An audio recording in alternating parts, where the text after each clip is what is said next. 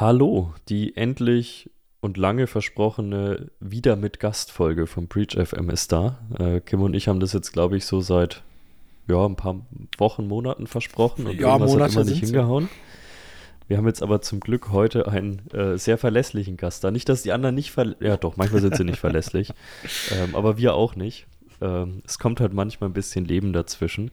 Aber heute haben wir einen sehr, sehr interessanten Gast, auf den ich mich auch sehr freue, weil ich äh, durchaus schon den einen oder anderen Vortrag gesehen habe, den ich immer sehr belustigend fand. Äh, ich habe sogar mir, ich habe mich einmal in meinem Leben ein bisschen wie ein Hacker gefühlt äh, durch ihn, weil tatsächlich irgendwann mal ein kleiner Vortrag zu diesem ganzen Thema Buchungsthemen bei Fluggesellschaften kam, Buchungscodes und ich zur damaligen Zeit extrem viel unterwegs war auf der Welt und mir hier und da mal einen Spaß erlaubt habe mit äh, Boardingpässen, die davor liegen geblieben sind und vielleicht mal das vegetarische Essen bestellt von einem Influencer, der mal wieder seinen Boardingpass irgendwo abfotografiert hat. Das waren so die Anfangszeiten und natürlich hat unser Gast damit damals deutlich mehr gemacht, aber zumindest konnte ich mich mal für ein paar Minuten äh, wie jemand äh, fühlen, der auch Schabernack im Internet betreiben kann. Und das Lustige finde ich, er wird sich gleich eh vorstellen, ganz so viel hat sich zumindest an sowas gar nicht geändert. Ich habe jetzt neulich wieder einen Langstreckenflug gebucht und habe wieder gemerkt, wie viel man doch mit diesen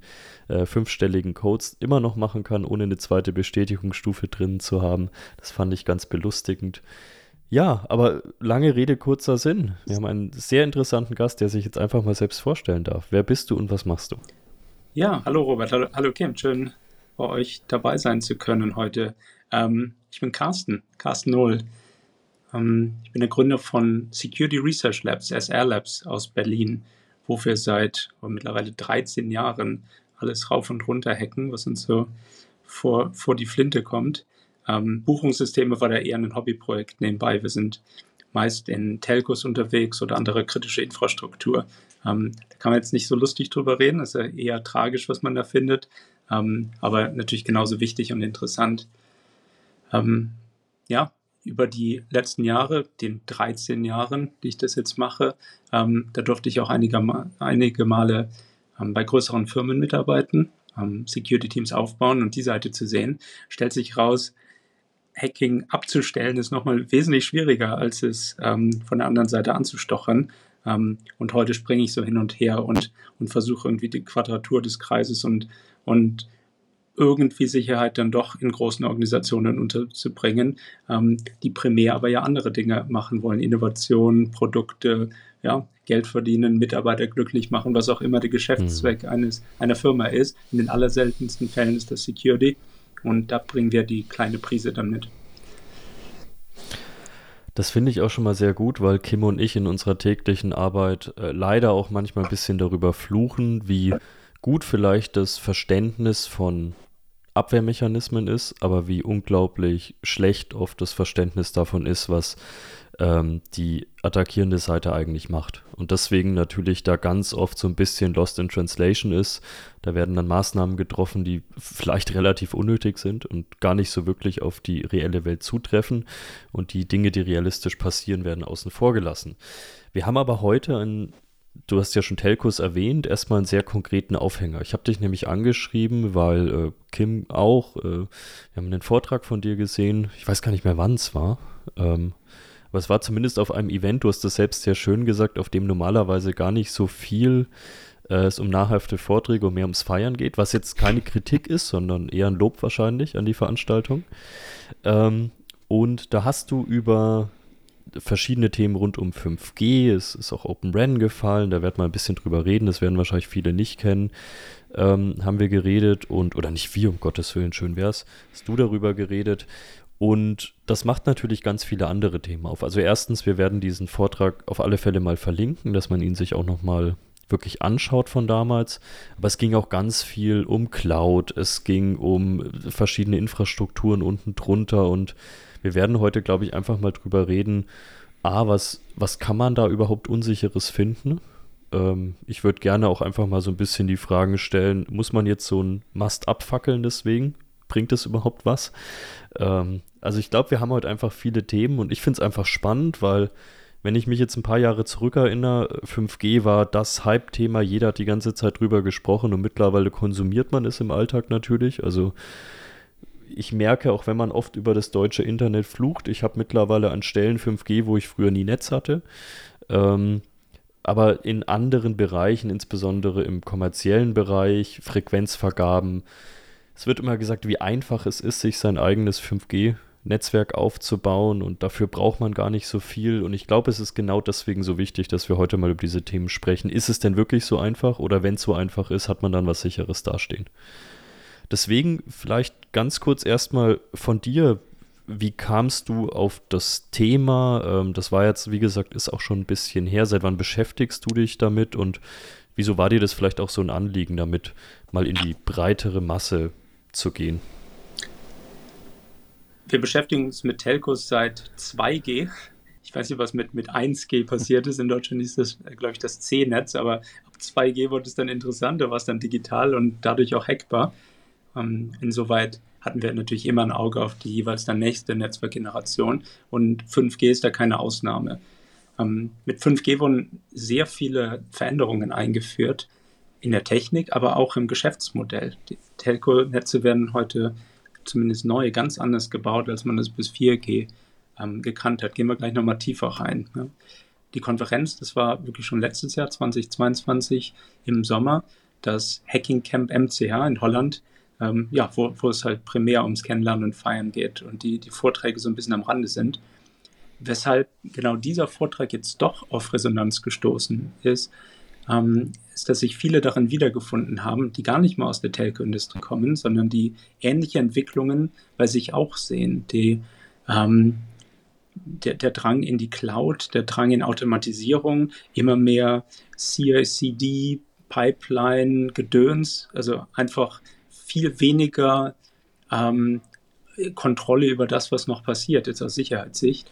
Und anders als in anderen Industrien passiert das bei den Telcos als Sprungfunktion. Denken halt in Generationen von 2 auf 3, auf 4, auf 5G. Und jedes Mal, wenn so eine Sprungfunktion passiert, hat man dann auf einen Schlag zehn Jahre neue Technik da stehen und muss von heute auf morgen mit zehn Jahren neuer Technik umgehen können. Und das ist natürlich für alle anderen Industrien ein warnendes Beispiel, die im Zweifel immer zehn Jahre Zeit haben, zehn Jahre Technik zu bauen, aber natürlich die gleichen Fehler über ähm, viel mehr Jahre verteilt machen.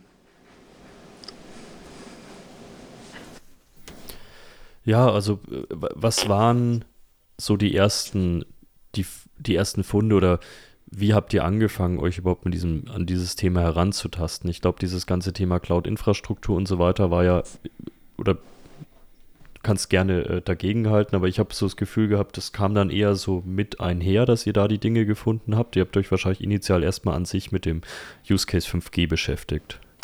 Ganz genau. Also wir warten nach wie vor auf die Netzgeneration, wo wir da nichts mehr finden und die, die wird ja vielleicht irgendwann mhm. kommen. Ähm, bei 5G waren wir relativ schnell dabei zu sagen, alle Fehler aus der Vergangenheit, also schlechte Verschlüsselung, ähm, schwache Authentisierung, Privatsphärenprobleme, Probleme mit Interconnect, man erinnert sich SS7 und so weiter, die sind alle abgestellt worden. Ja? Also können wir noch in 5G-Netze reinhacken. So, und das beantwortet man am besten natürlich über eine Red Team-Übung. Ja? Also einfach mal Freestyle-Hacking ähm, in eine große Telco rein und stellt sich raus, ja, all das, was mit wirklich 5G spezifiziert wurde als 5G, ähm, da haben wir keine Einfallstore gefunden. Aber alles, was drumherum gebaut wurde als Infrastruktur, da standen plötzlich die Scheunentore offen. Das kann man den, den Telcos jetzt nur bedingt vorwerfen, weil 5G nicht nur einfach ein schnelleres 4G-Netz ist, sondern die Telcos zwingen sich gerade selber in komplett neue Geschäftsfelder, die sie bisher nicht gemacht haben. Und ja, am Anfang macht halt jeder Fehler. Was, was sind solche Geschäftsbereiche, für die die Infrastruktur komplett ähm, neu gebaut und anders gebaut werden muss? Ähm, mal exemplarisch genannt Auto-zu-Auto-Kommunikation. Also wo zwei, ähm, zwei Einheiten oder sogar mehrere auf einer Straße sehr lokal und sehr schnell miteinander kommunizieren müssen. Ja. Und das kriegen die 3G, 4G-Netze nicht hin. Nicht mal alle 5G-Netze bekommen das hin. Reden wir gleich vielleicht noch drüber, dass nicht jedes 5G-Netz gleich gebaut ist. Aber mit den alten Netzen wissen wir, es geht auf jeden Fall nicht, weil da ähm, das Signal von dem Auto zur Funkzelle geht, von der Funkzelle ähm, an das Core-Netz. Da gibt es in einem Land der Größe Deutschland vielleicht drei von. Also sagen wir mal, es geht nach Bonn zur Deutschen Telekom. Dort wird es dann ans Internet übergeben. Da nach verschiedenen Proxys und Load Balancern läuft es dann über irgendwelche Kabel zu, einem, zu einer Tesla API, sagen wir mal, die in einem Amazon Data Center läuft. Da wird dann ein bisschen Processing gemacht und dann laufen die Daten zurück auf dem gleichen Weg an das andere Auto. Und wenn jetzt das eine Auto das andere vor irgendwas warnen wollte, jetzt ist es zu spät. Also das hat jetzt viel zu lange gedauert. Ne? Und Autos sind jetzt nur ein Beispiel. Ähm, ein anderes Beispiel, das häufig genannt wird, sind Gamer, die, die scheinbar ähm, niedrige Latenz brauchen. Also gibt es ganz verschiedene Anwendungen, wo die Mobilfunknetze von heute einfach nicht hinreichend sind. So, wie werden dann 5G-Netze gebaut? Ähm, Mobile Edge Computing nennt sich die Technologie, dass Tesla oder wer auch immer seine API in der Vermittlungsstelle unterbringt. Und da gibt es dann wieder für ein Land wie Deutschland ungefähr 500. Ja? Das heißt, dass ich an die nächste Zelle ge gereicht werde und von dort zur Vermittlungsstelle dort die Entscheidung gemacht wird und die Daten fließen zurück, sodass man wirklich von einem Bruchteil der Latenz ausgehen kann. Ob da wirklich irgendwann mit Geld verdient werden wird, das maße ich mich nicht an zu beantworten, aber es ist zumindest die Hoffnung, dass die Telcos mal wieder mehr als Dumppipe werden, ja, dass man ähm, echte Dienstleistungen statt nur Daten hin und her verkaufen kann. Was heißt das jetzt für die IT-Infrastruktur? Ja, statt drei Core-Netze bauen, brauche ich jetzt 500, die zudem ständig mit neuer Software von zum Beispiel in dem Beispiel Tesla ausgestattet werden. Also statt drei sehr stabile Infrastrukturen habe ich 500, die über CI/CD, DevOps ähm, täglich verändert werden. So, und das stellt die Telcos natürlich für eine große Herausforderung, was Security betrifft. Und dadurch sind sie jetzt eigentlich nur spiegelbildlich das, was alle anderen Industrien auch versuchen zu erreichen. Aber niemand anders macht das mal eben über Nacht für eine landesweite Infrastruktur. Wie lässt sich das ja, Ganze das, verwalten, wenn das so gewachsen ist? Also du hast jetzt gerade von äh, 500 gesprochen, da müssen ja entsprechend Leute sitzen, die das Ganze verwalten und administrati äh, administrieren. Ähm, hat sich das geändert im Vergleich zu 3G, 4G-Netzen? Ja, ähm, genau, gute Frage. Das ist ähm, da, die eine Entwicklung, eine dezentrale Cloud-Infrastruktur, äh, führt automatisch zu der anderen Entwicklung, ähm, brutale Automatisierung dass da ähm, hm. keine Linux-Admins mehr eine Kiste nach der anderen administrieren, sondern dass irgendwer ähm, Skripte schreibt, die dann eine komplette, eine komplette Vermittlungsstation mit aller Kubernetes-Infrastruktur, mit allem dr drumherum bauen kann. Dann werden die, ähm, die Docker-Container aus einer Artifactory zusammengesaugt. Da gibt es dann wieder eine Konfiguration, die sagt, wie viele von welchem ähm, Teil braucht man im Load Balancer und wenn davon was ausfällt, dann wird es automatisch nachgebaut. Also so wie, wie Firmen wie Netflix oder andere seit Jahren operieren. Aber mhm. diesmal in kritischer Infrastruktur. Ja, da fällt dann halt der Notruf und nicht die, die Fernsehserie aus. Wie behält man da den Überblick, wenn das alles so automatisiert ist? Ich meine, das, äh, da muss es ja irgendwen geben, der das Ganze managt. Macht das dann der jeweilige Provider oder gibt es da eine übergeordnete Stelle oder wie läuft das? Die, die Hoheit ist wirklich der, der Provider hier. Ähm, also die, okay. die drei äh, Provider in Deutschland plus der eine, der, der jetzt gerade dazukommt. Ähm, wenn dann irgendwann vier solche 5G-Netze haben, ähm, so ähnlich wie wir ja so in der Größenordnung auch Cloud-Umgebungen haben. Ne? Da kannst du bei Microsoft oder Google oder Amazon mhm. ähm, deine Cloud-Anwendungen anbieten ähm, und der Provider sorgt dann halt dafür, dass die Infrastruktur läuft. Ja? Also das Skalierungsproblem ist durchaus in anderen Industrien gelöst zum Beispiel durch die Hyperscaler in der Cloud. Aber die allermeisten Industrien können sich einfach ins gemachte Nest setzen. Also wenn du nicht selber eine Cloud baust, versuchst du ja normalerweise die Cloud von wem anders zu verwenden, hast dann dann Managed Kubernetes, hast APIs, auf die du schon zugreifen kannst. Ähm, aber keiner von denen wird dir natürlich Data Center an genau den 500 Stellen in Deutschland anbieten, die du brauchst. Das mhm. heißt, die Telcos sind da in einer blöden Situation, dass wenn sie Cloud einsetzen wollen, müssen sie selber Cloud bauen. Das heißt, sie müssen, müssen quasi das machen, was, was so skalierbar eigentlich nur die größten und erfolgreichsten Hyperscaler hinbekommen haben. Ja, und das beschränkt sich ja, das nehme ich mal an, zumindest nicht nur auf Deutschland, oder? Ich meine, das ist ja mindestens mal irgendwie europaweit. Ähm, die Provider, die wir haben, die sind ja nicht nur in Deutschland aktiv, sondern die sind ja auch in anderen Ländern. Ist es oder gibt es da tatsächlich die Grenze, dass man sagt, okay, der Provider X kümmert sich wirklich nur um das Netz in Deutschland und dann in Österreich oder wo auch immer, da macht es dann ein anderer Provider und da wird es irgendwie übergeben oder ist es schon größer als nur in Deutschland? Also ist es irgendwie europaweit oder vielleicht sogar weltweit? Ähm, Natürlich gibt es Lösungsanbieter, die das weltweit anbieten. Ähm, der, der, führende ist Huawei, genau die Firma, die, die hier nicht mehr so, so gern mhm. gesehen wird. Ähm, aber technologisch sind die schon sehr, sehr gut und in großen mhm. Teilen der Welt auch, auch äh, durchaus noch akzeptiert. Also dieses, wir werden aus China ausspioniert, ähm, die, diese Sorge, die hat man vor allem in der westlichen Welt, aber der, der Großteil der Welt ist ja nicht der Westen, ja, zumindest was die Anzahl der Länder betrifft. Ja. Und da jedes Land ähm, selber Telcos baut, ähm, ist das schon der führende Lösungsanbieter, was wirklich Skalierung betrifft. Aber natürlich gibt es auch andere Lösungsanbieter, ähm, so die, die klassischen wie, wie Nokia und Ericsson oder neuere ähm, Rakuten zum Beispiel aus Japan, die solche Lösungen alle anbieten ähm, und die dann natürlich versuchen, da Kompetenz aufzubauen und, und das global ähm, ja, auszuliefern. Ähm, gleichzeitig so Marken wie Vodafone und T-Mobile haben natürlich in, in vielen Ländern Präsenz und werden da Kompetenz aufbauen. Also das ist schon ein, ein recht schnelles Lernen, ähm, aber es, ist, es passiert halt nicht über Nacht. Also Fehler werden gemacht werden. Ja. Ähm, allerdings, das sollten wir vielleicht noch dazu sagen, nicht überall, wo 5G dran steht, ist auch wirklich 5G drin. Man kann durchaus ein altes Netz nehmen, also das mit den, mit den sagen wir mal, drei Kernnetzen über Deutschland verteilt und einfach die Antennen um eine weitere Frequenz erweitern oder eine, ein neues Modulationsverfahren vielmehr für die gleichen Frequenzen erweitern. Und dann zeigt das Telefon auch 5G an, weil es die 5G-Frequenzen sind. Aber da kriege ich jetzt keine geringeren Latenzen raus, da kriege ich jetzt nicht das Mobile Edge Computing raus. Ähm, das heißt, so ein Provider wie zum Beispiel ähm, die Telekom hier in Deutschland, ähm, die werden erstmal mit einem äh, so einem Halb-5G-Netz anfangen, einfach um den Marketing-Effekt mitzunehmen und bauen dann mhm. parallel ein zweites 5G-Netz ähm, und kaufen sich so ein bisschen Zeit. Ja? Allerdings ist ja immer so, wenn man zwei Infrastrukturen parallel betreibt, hat man äh, meistens ähm, viele Leute nicht die Vorteile der neuen Technologie, weil sie da einfach noch nicht drauf migriert sind, ähm, häufig aber schon die Nachteile, dass die kritische Infrastruktur als Ganze natürlich ähm, unsicherer und angreifbarer wird. Ja?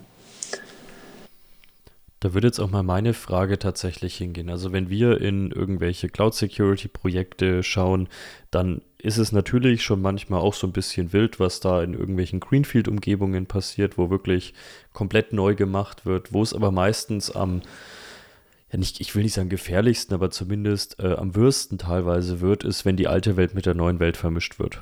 Ähm, wenn teilweise Lift-and-Shift-Ansätze gemacht werden, wenn Dinge einfach aus On-Premise-Umgebungen, mir nichts, dir nichts, einfach migriert werden. Äh, ich kann mich noch daran erinnern, es gab den gleichen Trend ja schon mal, als die physikalische Welt in irgendwelche virtuellen Maschinen übertragen wurde. Da hat man dann so Konverter gehabt.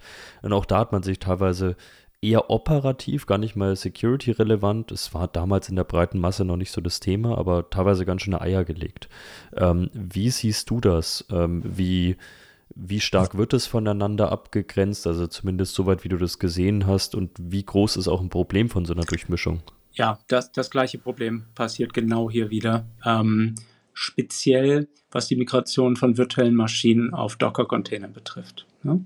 Wenn du an 500 Stellen Datacenter betreibst, brauchst du natürlich einen, einen sehr viel skalierbaren Virtualisierungslayer, als da irgendwie 500 mal VMware ESX zu installieren. Ja, und da bietet sich selbstverständlich Kubernetes an.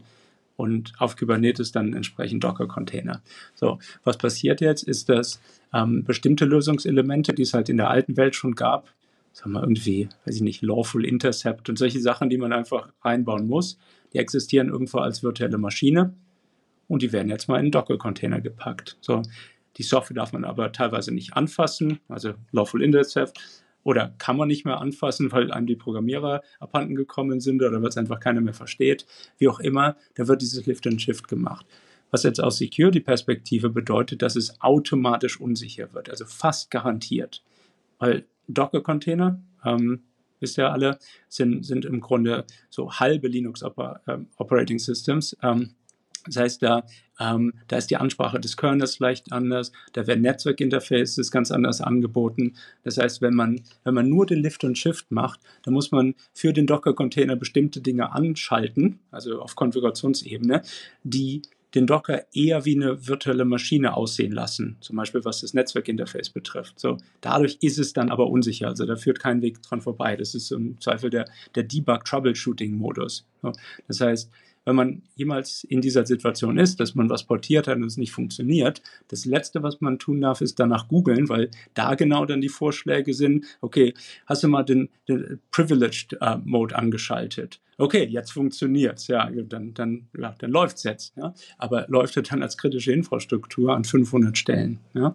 Ähm, Genau, also da, ähm, da macht man sich kaum eine Vorstellung von, wie anders das ist, weil bei der letzten Migration, die du angesprochen hast, von physischer Infrastruktur in die virtuelle Maschine, da war es ja nicht so anders. Also VMware und andere versuchen ja wirklich sehr hart, die, die echte Hardware zu emulieren und bei Docker ist das nicht mehr so. Also das ist jetzt nach, nach so vielen Jahren hin und her migrieren, die erste Migration, wo Applikationen mal wirklich geändert werden müssen. Jetzt wissen wir aber nicht mehr, wie man sie ändert. Ja, das ist, äh, wie gesagt, wir, wir sehen das auch in anderen Kontexten immer wieder. Ähm, was sind so die Dinge, die, die ihr am häufigsten tatsächlich auch in so welchen Infrastrukturen gefunden habt? Weil wenn wir mit unseren, äh, mit unseren Unternehmen sprechen, äh, Kim und ich machen das ja auch öfters und wenn wir dann fragen, was macht euch am meisten Sorgen, dann werden uns immer die gleichen Dinge entgegengeworfen. Irgendwelche Zero Days oder sonstiges obwohl das ganz oft Infrastrukturen sind, wo natürlich auch eine Zero Day in der Theorie irgendwie und wahrscheinlich auch in der Praxis eine Relevanz darstellt. Ganz oft aber ich jetzt nicht über Zero Days reden muss, wenn eben Haus und Tür offen steht, im Grunde genommen kein administratives Konzept da ist, äh, wir hatten jetzt neulich erst wieder diese große Runde rund um Spyboy beispielsweise, wo man sich dann auch anschaut, naja gut, man braucht administrative Rechte, aber wir kennen halt genug Unternehmen, da ist das jetzt eine ziemliche Selbstverständlichkeit. Und deswegen sage ich immer, es sind oft gar nicht so die Dinge, an die man so sofort denkt, wie irgendwelche sexy klingenden Zero Days, sondern ganz oft die dümmsten Dinge. War das bei euch auch so, bei den Dingen, die ihr gefunden habt? Waren es auch eher die dummen Dinge, die nicht zu erwartbaren Dinge? Oder waren es tatsächlich auch irgendwelche schwerwiegenderen Zero Days oder sonstiges? Ja, selten letzteres. Also Zero Days finden wir natürlich auch, aber ähm, da muss man schon sehr viel Zeit investieren. Ähm, und würde jetzt als, als Krimineller, sagen wir mal irgendwie als Ransomware-Gang auch ähm, sehr, sehr viel Glück mitbringen müssen, um diesen Zero Day an anderen Stellen nochmal zu finden. Also man findet die, aber ich glaube, auf der kriminellen Seite ist keiner auf der Suche danach, weil nämlich viel generischere Sachen ähm, mindestens mal genauso häufig auftreten, die dann aber an ganz verschiedenen Stellen gleichzeitig. Und Im Red Teaming unterscheiden wir dann natürlich zwischen dem initialen Einbruch in irgendeine Netzumgebung und dann so der Seitwärtsbewegung, dem Lateral Movement und beides wird wahrscheinlicher in diesen, in diesen ja, ähm, sehr dynamischen ähm, Kubernetes-Umgebungen. Der initiale Einbruch wird allein deshalb äh, wahrscheinlicher, weil natürlich viel mehr Kram da läuft. Also wir hatten jetzt gerade die, die Tesla-App ja, oder was auch immer da läuft angesprochen. Also wenn jetzt ganz verschiedene Lösungsanbieter ihre Lösungen mit ständig neuen Updates und ständig neuen Features da reinbringen, passiert natürlich auch immer mal wieder eine, eine Schwachstelle, so dass man dann in den Docker-Container, der von zum Beispiel Tesla gepflegt wird, einbrechen kann. Das alleine sollte einen jetzt eigentlich noch nicht weiterbringen, außer man will jetzt genau die Daten in, in dem Docker haben. Ähm, da aber die meisten Docker so schlecht konfiguriert sind, schafft man es von dort dann relativ einfach auf die Kubernetes-Ebene ähm, auszubrechen. Das heißt, so das Äquivalent von einem Hypervisor-Escape. Und also weiß ja jeder in VMware-Umgebungen ist das ja im Grunde schon das Ende des Leads. Ja? In Mobilfunknetzen jetzt nicht unbedingt, also dann, dann ähm, hast du halt eine Vermittlungsstelle sozusagen, eine von den 500. Ja? Aber von da gibt es dann auch wieder Verbindungen ähm, Richtung, Richtung Kernnetz, Richtung kundenhaltende Systeme ähm, und all das. Ähm, und auch da wieder viel mehr Angriffsoberfläche ähm, als vorher alle möglichen APIs, alle möglichen CI-CD-Fragmente, also kennt man ja in diesen modernen Unternehmensumgebungen. Da gibt es dann irgendwie weniger Active Directory, aber viel mehr einfach Kram, den man, den, den, man auch schlecht konfigurieren kann. Ja? So. Und auch da landet man dann wieder auf irgendeinem Docker-Container, in irgendeinem schlecht konfigurierten Kubernetes und auch da, also ein Escape später, ähm, gehört einem dann wirklich alles. Ja? Ähm, das heißt, wir haben wir haben irgendwie das, was früher mal eine physische Trennung zwischen zwei Servern war und was bei VMware noch noch wirklich ein, ein Planet Melter Bug wäre, ja, also einfach ein, ein Hypervisor Escape auf, auf was, äh, was wirklich kritischem. Das haben wir heute eigentlich zum, zum Normalfall gemacht, weil in diesen Kubernetes-Umgebungen ähm, so viel falsch konfiguriert ähm, wird. Und ja, das sind teilweise Kinderkrankheiten, aber teilweise kommt es halt auch genau aus dem Lift and Shift raus. Also ja, der Einstieg wird einfacher, weil es ähm, weil, es mehr Kram gibt. Und der Ausbruch und der Lateral Movement wird einfacher, weil es noch relativ experimentelle, schlecht verstandene Technik ist, die da eingesetzt wird, im Vergleich zu 20 Jahre VMware-Erfahrung. Ich, also ich, ich glaube, du hast gerade was ganz Wichtiges gesagt, weil, also ich bin natürlich grundsätzlich schon ein großer Fan davon, dass, dass wir uns digital irgendwo agil aufstellen und diese Technologien helfen uns natürlich dabei. Es kann ja auch nicht die, die Zukunft sein, dass wir weiterhin irgendwelche VMs aufsetzen ähm, auf einem E6i-Host. Äh, du hast ja auch schon das Thema Skalierbarkeit angesprochen. Das gerät einfach irgendwann an seine Grenzen. Klar, man hat sofort wieder irgendjemand aggressiven von VMware in seinem Postfach, der sagt, das ist alles falsch, aber ja, ich glaube, jeder weiß, irgendwo stößt es an seine Grenzen. Äh, jetzt ist natürlich die Frage, wie verwendet man auch Technologie und wo setzt man vielleicht auch Grenzen in so einer Technologie? Ähm, was macht dir da am meisten Sorgen? Grundsätzlich die, die Technologieplattform unten drunter oder wie es verwendet wird und das soll natürlich noch nicht Ende der Folge sein, wir haben noch ganz viel anderes, aber was könnte da auch so ein Ausweg sein? Ja, Fehler wollen gemacht werden. Ne? Man, man lernt aus Fehlern. Und also was sind die Fehler, die jetzt alle bitte sehr schnell machen, aber auch dann als Fehler erkennen? Ähm, ich glaube, also top of mind und, und ja, die Rangliste Anführern sind auf jeden Fall die schlechten Konfigurationen von Docker-Containern. Also wenn, wenn das Privilege Container Flag irgendwo gesetzt ist, hat man verloren. Wenn man ähm, das, das Dateisystem des Hosts irgendwo mountable hat, hat man verloren.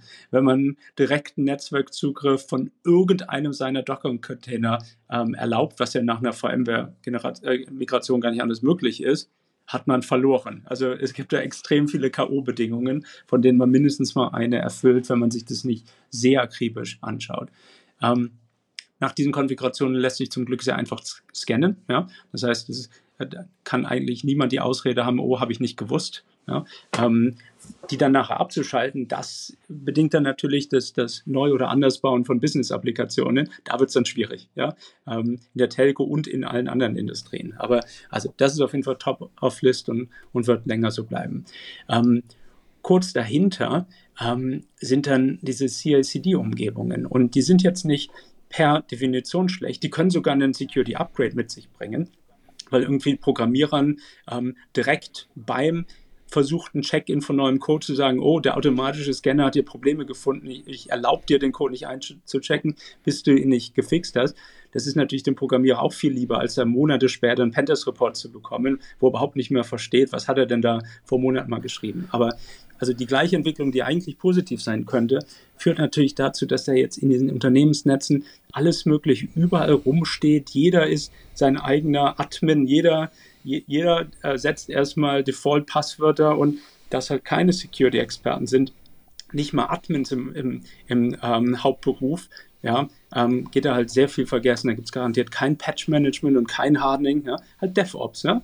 Uh, you, you build it, you run it, aber ja, dann halt nicht unbedingt mit der, mit der Security-Erfahrung dahinter. So, ähm, genau, also da, das finden wir so als, als die, die zweite Tretmine in unseren Red Team-Übungen. Ähm, APIs, die da vergessen äh, wurden abzusichern, ähm, Datenbanken, auf die man mit Dev-Keys zugreifen kann, die dann aber aus irgendwelchen unerfindlichen Gründen komplette Kopien der Kundendatenbanken haben, weil die Developer ja auch mal mit, mit echten Daten arbeiten wollen und so weiter. Ja? Das Problem ist, was, was ich natürlich ganz oft sehe, also A, Natürlich passieren diese Attacken auf diese Infrastrukturen schon. Wir sehen aber natürlich auch im Alltag, dass es auf der, ich sag mal, herkömmlichen IT-Seite, besonders im Bereich Clients, User und so weiter, natürlich für besonders den kriminellen Hintergrund oft noch zu einfach ist. Also da gibt es, glaube ich, Stand heute noch zu viel zu holen, als dass man sich auch nur annähernd mit anderen Dingen großartig beschäftigen müsste. Das andere Problem ist, sehe ich auch noch, wir haben ja hier, also es geht gar nicht mal um Fehlerkultur an sich, sondern ich habe das Gefühl, dass wir in unserer Branche jetzt mal Cyber Security, wie auch immer man es jetzt wieder nennen möchte, der eine findet in einem Begriff stimmt, der andere anderen, ähm, dass, dass wir ja im Grunde genommen selten über Ursachen reden. Also klar, in dem akademischen Umfeld wird oft über Ursachen geredet, aber ansonsten wird ja mittlerweile viel lieber, wenn man sich in breit gesagt sozialen Netzwerken umschaut, lieber werden die 15 Firmen aufgelistet, die jetzt wieder getroffen wurden, aber es wird ja gar nicht irgendwie mal darüber gesprochen, wie das überhaupt passieren konnte. Es wird ja nur gesagt, die Firma ist dumm, die Firma ist dumm, aber was genau dahinter liegt, habe ich das Gefühl, wird egal, ob wir jetzt in die Community schauen, ob wir zu Herstellern schauen, ob wir zu Providern schauen, fast nie behandelt. Wie siehst du das und ähm, ist, ist das vielleicht auch ein Problem, dass wir zwar gern, sehr gerne über Attacken reden, aber dann doch nicht so wirklich darüber, was eigentlich passiert ist? Ja, ich habe seit, seit einigen Jahren eine Liste, ähm, die, die, die fünf Gründe, weshalb im Grunde jeder Hack passiert ist, bis zu dem Zeitpunkt, wo ich die Liste geschrieben habe. Und ich warte seither drauf, mal mal, mal, mal einen zusätzlichen Grund draufschreiben zu können. Und ist jetzt in, in vielen Jahren keiner mehr dazugekommen. Ne? Also die, die Gründe waren unzureichendes Patching, unzureichendes Hardening, ja? ähm, zu, zu viel Exposure, also irgendwie Sachen unnötig ins Internet stellen oder zu wenig Netzwerksegregierung im Internet, ja, ähm, schlechte Credentials, also im Zweifel irgendwelche Default Credentials, ja, ähm, und nicht genug Monitoring auf die Sachen. Also ähm, in jedem einzelnen dieser Bereiche gibt es natürlich eine Evolution, wo zum Beispiel Patching ist heute nicht mehr das gleiche wie, äh, wie vor ein paar Jahren. Also früher war das irgendwie, du musstest äh, Linux und Windows patchen und dann vielleicht nochmal dein SAP-System und dann, dann war es das. Ja. Heute musst du äh, dir Sorgen machen über irgendwelche JavaScript-Libraries, die du dir automatisch über deine CI-CD-Skripte in deine Webseite reinbaust und wo natürlich auch bekannte Bugs drin sein können. Also jedes einzelne Thema ist vielleicht komplexer geworden. Aber bei jedem einzelnen dieser Themen haben wir ja irgendwann mal als Industrie entschieden, dass uns die eigentlich zu schwierig sind. Ja, dass ähm, statt ähm, Patching machen wir halt ideal, dann kann ja auch nichts passieren, ja. Und ähm, statt irgendwie gutem Threat Detection wird da jetzt irgendein ein, ein, äh, Wunderstück Software ins Netz gestellt, das, das schon per AI oder was ähm, die, die Bösewichte findet. Ja? Also ähm, häufig, häufig rennen diese, ähm, die, diese, diese fünf Themen einfach irgendwo in eine Sackgasse, wo es dann heißt, ähm, wir haben jetzt zum Beispiel so viel Patching gemacht, wie man machen kann. Der Rest sind Legacy-Systeme, da dürfen wir nicht ran, weil da unser, unser Business dranhängt. Wenn wir die jetzt auch noch patchen, dann haben wir mehr verloren als gewonnen. Lasst uns unser Security-Budget woanders ausgeben. Nee, dann gib's doch lieber nicht aus. Also dann, dann ähm, steh dir ein äh, äh oder gesteh dir vielmehr, ähm, dass du ähm, dass dein Sicherheitslevel jetzt durch ähm, das verpasste Patching oder Hardening oder was auch immer von bestimmten Systemen ähm, definiert ist und dass du darüber nicht mehr kommen wirst. Oh ja, und dann versuch vielleicht noch eine Versicherung abzuschließen oder ähm, investieren ein bisschen ins Krisenmanagement, ja, so dass der Schaden nicht ganz so groß wird. Aber zu sagen, wir haben an, an Basisthemen aufgegeben und investieren jetzt an, an fortgeschrittene Themen stattdessen, ähm, finde ich irgendwie auf Sand gebaut. Also ähm, dann fehlt das Fundament komplett. Ja, das ist ja äh, von Kim und mir tägliche Arbeit und äh, du hast ja auch gesehen, äh, in unserer täglichen normalen Anstellung arbeiten wir auch für einen Hersteller von Sicherheitslösungen. Trotzdem sage ich eigentlich auch in jedem Gespräch immer dazu, ich, am Ende geht natürlich beides. Also es wird auch genug Themen geben, wenn wir uns mal das Thema zum Beispiel Netzwerksegmentierung anschauen. Das werde ich halt nicht von heute auf morgen lösen. Natürlich muss das das Ziel sein und ich sage auch immer jedem, der sich so eine Wunder-Appliance dann holen will, der irgendwie Netzwerk-Traffic snifft und dann per AI auswertet oder sonst was, das ist nicht alles. Das ist eine Überbrückungstechnologie, bis du dann eben mal vielleicht die Mauern richtig gezogen hast und dann kannst du dir vielleicht on top noch Informationen liefern. Aber an sich ähm, schließt das eine das andere, glaube ich, selten aus, weil wir sind beide komplett der Meinung, die Basisthemen müssen angegangen werden. Also nicht, keine dieser Technologien wird das fixen. Ähm, ich glaube, ein großes Thema ist auch immer dieses ganze Thema Transparenz. Ähm, also wie kann ich überhaupt nachvollziehen, was passiert ist? Also wirklich in der Detektion auch wirklich sauber zu arbeiten, hast du ja auch schon äh, gesagt. Wie ist das überhaupt, wenn wir jetzt mal zu dem Thema 5G zurückspringen, ähm, besonders wenn wir in die 5G-Infrastrukturen selbst schauen? Ähm, wir reden da ja manchmal nicht von herkömmlichen IT-Assets, ja auch teilweise nicht von wahrscheinlich den herkömmlichsten Protokollen. Ähm, was hat man da überhaupt für Möglichkeiten? Ähm, kann da überhaupt schon viel gemacht werden? Wird da schon viel gemacht? Wie würde man so einen Angriff jetzt gar nicht mal auf die Docker-Infrastruktur, sondern im potenziellen, du hast ja gesagt, ihr habt im Red Teaming jetzt so per se nichts gefunden, aber wie könnte man sowas überhaupt erkennen?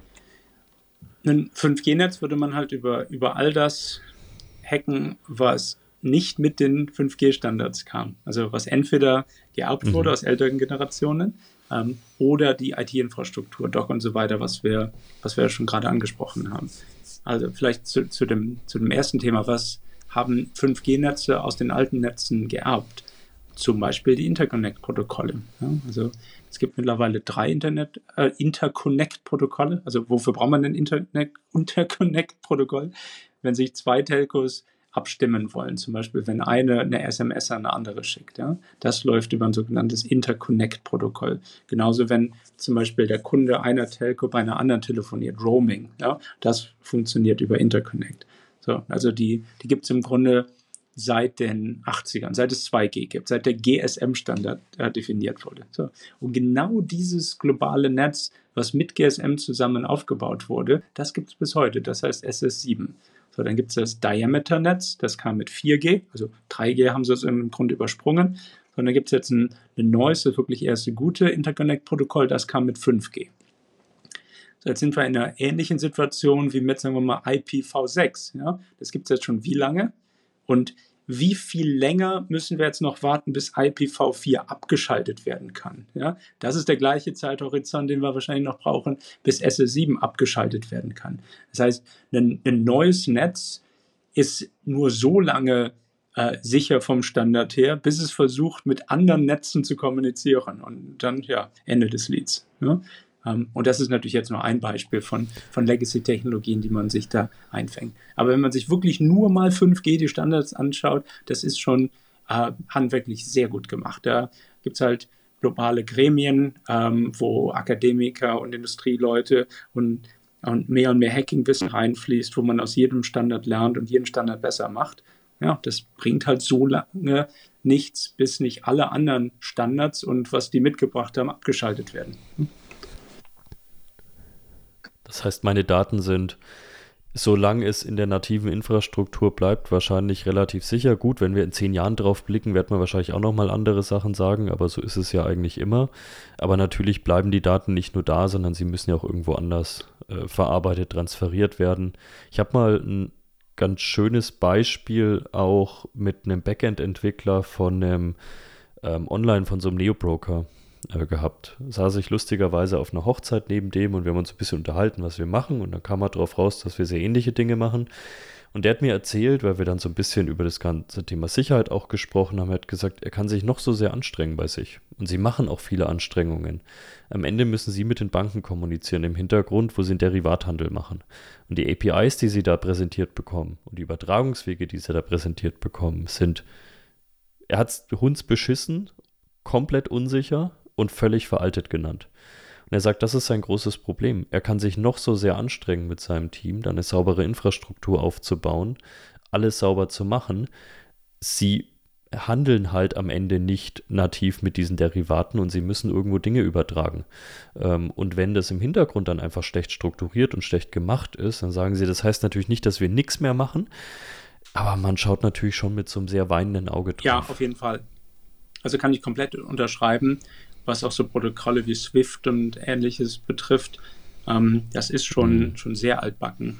Ähm, allerdings mit der Fußnote, je weniger Leute es einsetzen, je unwahrscheinlicher ist es, dass ein Hacker daran Interesse findet. Also die hacken natürlich lieber Apache Web, äh, Web Server und, und machen ein Lateral Movement über Active Directory, weil damit kannst du Millionenfirmen hacken, wenn du, wenn du die Methode einmal, einmal poliert hast. Ja? Ähm, wenn du da irgendein ein proprietäres Protokoll zwischen, weiß nicht, Reuters und, und den Brokern äh, hackst, also wie viele sind da wirklich angeschlossen und, mhm. und wie schnell findest du Leute in Russland, die, die genau das Skillset auf der Hacking-Seite mitbringen. Ja? Also je proprietärer es ist, ähm, je weniger wahrscheinlich ähm, kommt das Hacking-Interesse. Das soll jetzt keine Entschuldigung sein, aber jede Firma muss anfangen, mhm bei Active Directory und ähnlichen Infrastrukturen bei der Absicherung und dann von diesen generischen Themen auf die weniger generischen Themen gehen. Statt zu sagen, oh, Active Directory, da wird Microsoft schon das Richtige gemacht haben, das setzen ja alle ein,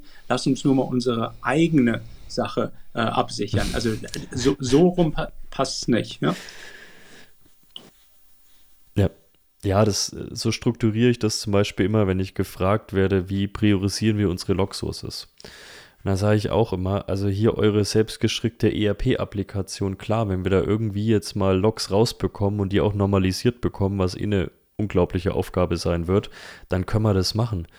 Aber es wird sich erstmal per se relativ wenig wahrscheinlich damit beschäftigt werden. Das Ding spricht komplett eigene Protokolle, was wahrscheinlich auch nicht gut ist, dass es das spricht, aber das ist eher was Operatives. Ähm, da wird sich so schnell erstmal der typisch Kriminelle nicht für interessieren. Ihr habt hier eine AD rumstehen, ihr habt, wie du auch schon gesagt hast, irgendwie 20, 20 Apache stehen, von fünf davon wisst ihr wahrscheinlich nicht mal.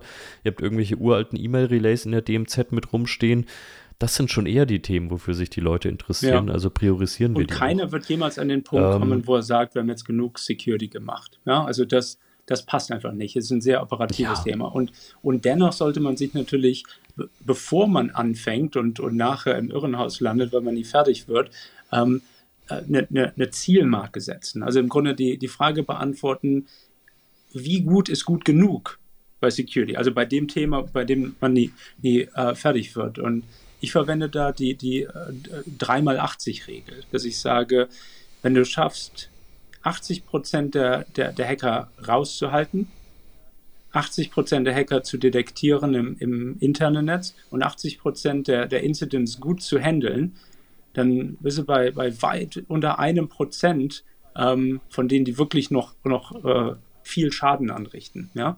Da muss natürlich irgendwelche Script-Kiddies und automatischen Skripte mal rauslassen bei, bei, der, bei der Basismenge. Aber wenn du sagst, wenn da wirklich 100 professionelle Hacking-Teams antreten, ja, ob das jetzt Geheimdienste oder Ransomware oder was ist, und du davon 80 abwehren kannst, das alleine fühlt sich noch nicht gut an. Ne? Also das heißt ja, dass wenn es da fünf Ransomware-Gangs gibt, dass dann eine durchkommt und dass du es bezahlen kannst. So, ähm, aber es hört sich zumindest mal realistisch als Zwischenstand an. Ja? Also das mal zu erreichen, ja, was muss er machen? Wahrscheinlich Active Directory absichern, ein Identity Management einführen, ja, vielleicht nochmal irgendwie so ein Things Canary Honeypot deployen. Also dann bist du ja schon, schon besser als die meisten. Dann, dann bist du dann hast du schon mal 80 Prozent abgewehrt. So, das nächste, achso, das Things Canary geht dann genau in die zweite Kategorie, 80 Prozent detektieren. Ja?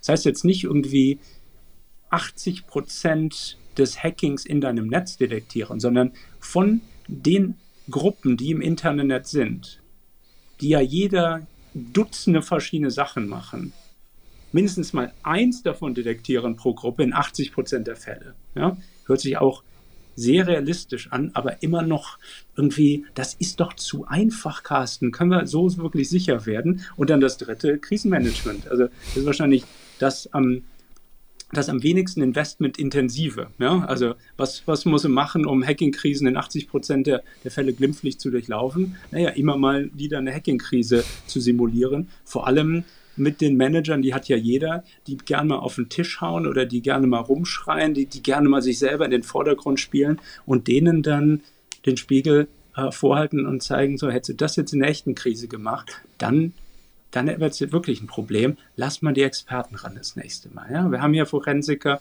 wir haben hier Leute, die nichts anderes machen, vielleicht von unserer Versicherung als Cyberkrisen lösen. Lass die mal machen. Ja?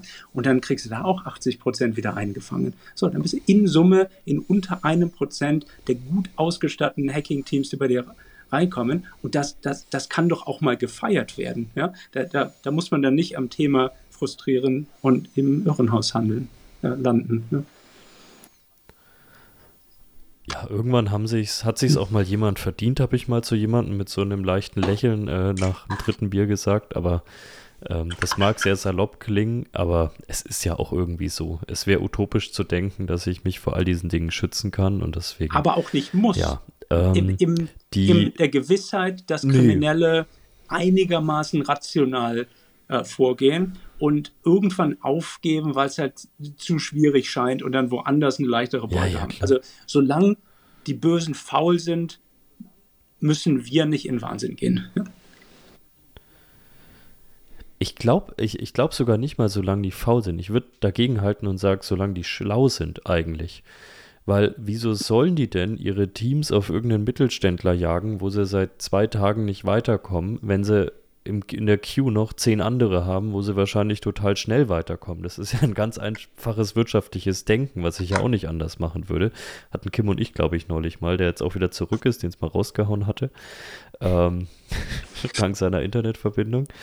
Ähm, ja, also über 5 eigentlich ist ja intelligent zu sagen, ja, einfach mal zu sagen, nee, komm, er lohnt sich jetzt nicht, ich ziehe weiter. Und ja, jetzt, ich würde gern noch wir, wir sind jetzt schon sehr im Security-allgemeinen Teil. Ich würde gerne noch mal so ein bisschen ähm, auf 5G zurückkommen. Es gab ja vor Jahren, die Debatte gibt es irgendwie nicht mehr, also so skurril, die manchmal am Anfang war, so skurril war es, dass er auf einmal komplett weg war, war dieses ganze Thema China und Huawei, Huawei oder ich weiß nicht, ich höre von zehn Leuten zwölf verschiedene Aussprachen.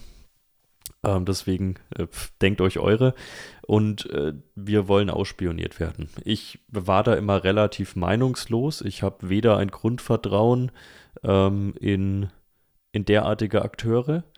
Ähm, andererseits habe ich halt auch schon gesehen, dass die Leute, wenn wir zum Beispiel ganz oft über das Thema Software as a Service Lösungen und so weiter reden, und dann habe ich völliges Verständnis auch da, dass man Bedenken hat und dass man sich die Lösung genau anschauen will lustigerweise kommen aber oft die Bedenkenträger aus Umgebungen, wo ich mir denke, also ihr solltet mir jetzt nicht mit Sicherheit, Datensicherheit und sonstigen kommen, ähm, weil ihr macht da auch gar nichts für. Also manchmal wäre wahrscheinlich in diesen Unternehmen, weiß ich nicht, der 0815, 0815 Hoster aus einem Privatkeller vielleicht sogar sicherer als das eigene Rechenzentrum. ähm, und deswegen, äh, was ist was ist im Grundsatz, ich weiß nicht, ob du diese Frage überhaupt beantworten kannst oder ob die überhaupt irgendjemand beantworten kann, aber was ist realistischer, dass wir durch äh, Infrastruktur tatsächlich nativ ausgehört werden, die aus irgendwelchen anderen Ländern kommt? Oder sollten wir uns noch mehr oder vielleicht gleichermaßen Gedanken darüber machen, wie auch unsere eigene Infrastruktur, und da haben wir jetzt heute schon sehr viel drüber geredet, nicht sicher genug ist, um überhaupt abhörsicher zu sein? Ja, ich ich denke, wir müssen erstmal unterscheiden zwischen abgehört werden und der Verfügbarkeit von kritischer Infrastruktur. Ja? Beides sind Sicherheitsvorgaben, mhm. ähm, aber da, da, schauen wir uns ein sehr unterschiedliches Risikospektrum an. So, deine Frage war jetzt das, das Abgehört werden.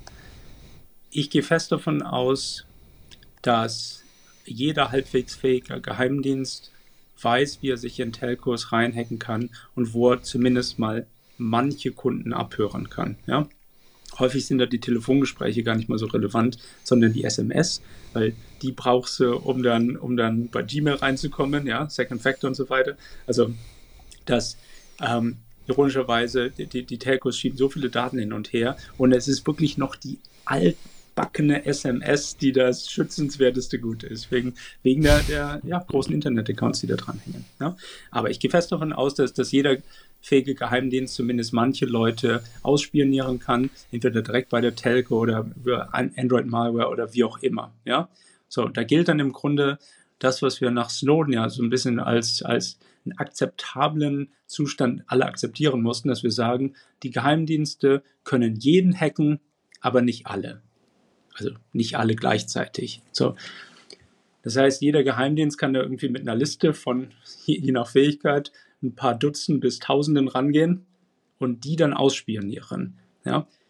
Wenn du aber auf so einer Liste stehst, dann verlass dich doch bitte nicht auf die Sicherheit deiner Telco. Also dann mach halt keine geheimen Telefongespräche unverschlüsselt und, und benutzt nicht den SMS Second Factor, sondern irgendwas Hardwarebasiertes. Also die Kunden, die gleichzeitig von staatlicher Stelle ausspioniert werden sollen und sich noch auf ähm, Telcos für ihre Sicherheit verlassen, da, das verfehlen sich nicht bei den Telcos. Das sehe ich wirklich bei den Kunden. Das ist einfach, da verlangt man dem 1999 im Monat Vertrag ein bisschen zu viel ab.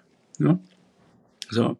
Ähm, die Fragestellung zu Huawei, denke ich aber, um darauf zurückzukommen, war vielmehr eine der Verfügbarkeit. Ja? Also gar nicht mal so das Ausspionieren, sondern Verfügbarkeit im Konfliktfall. Ist jetzt natürlich bis heute alles komplett hypothetisch. Den Konfliktfall mit China gibt es noch nicht, aber ähm, ja, scheint ja irgendwie ähm, wahrscheinlicher geworden sein als, als, als vor ein paar Jahren. So. Und in dem Fall möchte man natürlich nicht, dass da ein Lösungsbetreiber einfach mal alles abschalten kann. Ja?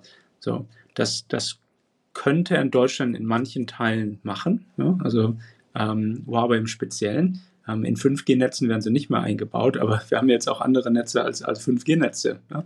Ähm, allerdings denke ich, dass wir da resilient genug sind, ähm, dass wir innerhalb von ja, vielleicht drei Wochen ähm, das alles ausgetauscht bekommen und einfach ähm, ja, die Technik losgeworden sind. Das heißt, es ist wirklich ein Einmalschuss ja, im Kriegsfall. Also ja, eine Bombe, die einschlägt im Grunde, aber auf virtuelle Weise. Und ob man sich jetzt als Privatkunde mit dem Thema unbedingt beschäftigen muss, weiß ich nicht. Das ist viel eher ein, ein politisches Thema, so wie irgendwie Atomkraftwerke vor der Explosion schützen, bitte keine Kriege anfangen und so weiter. Ja, also für mich ist das in der Kategorie. Ja. Huawei im Speziellen, ähm, die waren viele in der Diskussion an anderen Stellen, jetzt nicht in Deutschland, weil sie noch viel mehr machen als Technik liefern, die betreiben komplette Netze. So. Und das spätestens für mich wäre ein Schritt zu weit. Ja, also ähm, Huawei hat natürlich enorme Kompetenz, dadurch, dass sie es so lange schon machen und jedes Netz, das sie zusätzlich betreiben, gibt ihnen dann natürlich auch die, die Möglichkeit, alle weiteren Netze günstiger und besser betreiben zu können. Also es ist schon, schon ja, ähm, also so ein, ähm, wie heißt das? Also, dass, dass man, dass man äh, exzellent wird über die Zeit. Ja? Ähm, aber das spätestens wäre natürlich politisch nicht mehr ähm, vertretbar, dass die Netze, dass man sich komplett abhängig macht von so einer Admin-Gruppe in Shenzhen und ohne die die eigene Infrastruktur nicht mehr betreiben kann. So. Und ich glaube, das war der Hauptgrund, weshalb wir in der westlichen Welt gesagt haben, wir wollen deren Technik nicht, um überhaupt keine Möglichkeit zu schaffen, dass die aus der Ferne betrieben wird. Ja?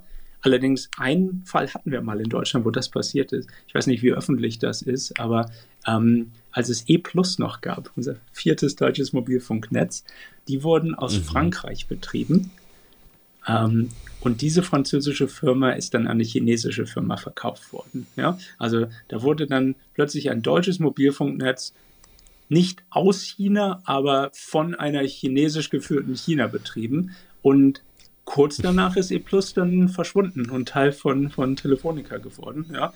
Ähm, da hat der Regulator plötzlich gesagt, ja, wir wollen zwar eigentlich vier Netze, aber unter den Umständen können wir auch mit drei leben. Ja. Ich weiß nicht, inwieweit das geopolitisch motiviert war. Mhm.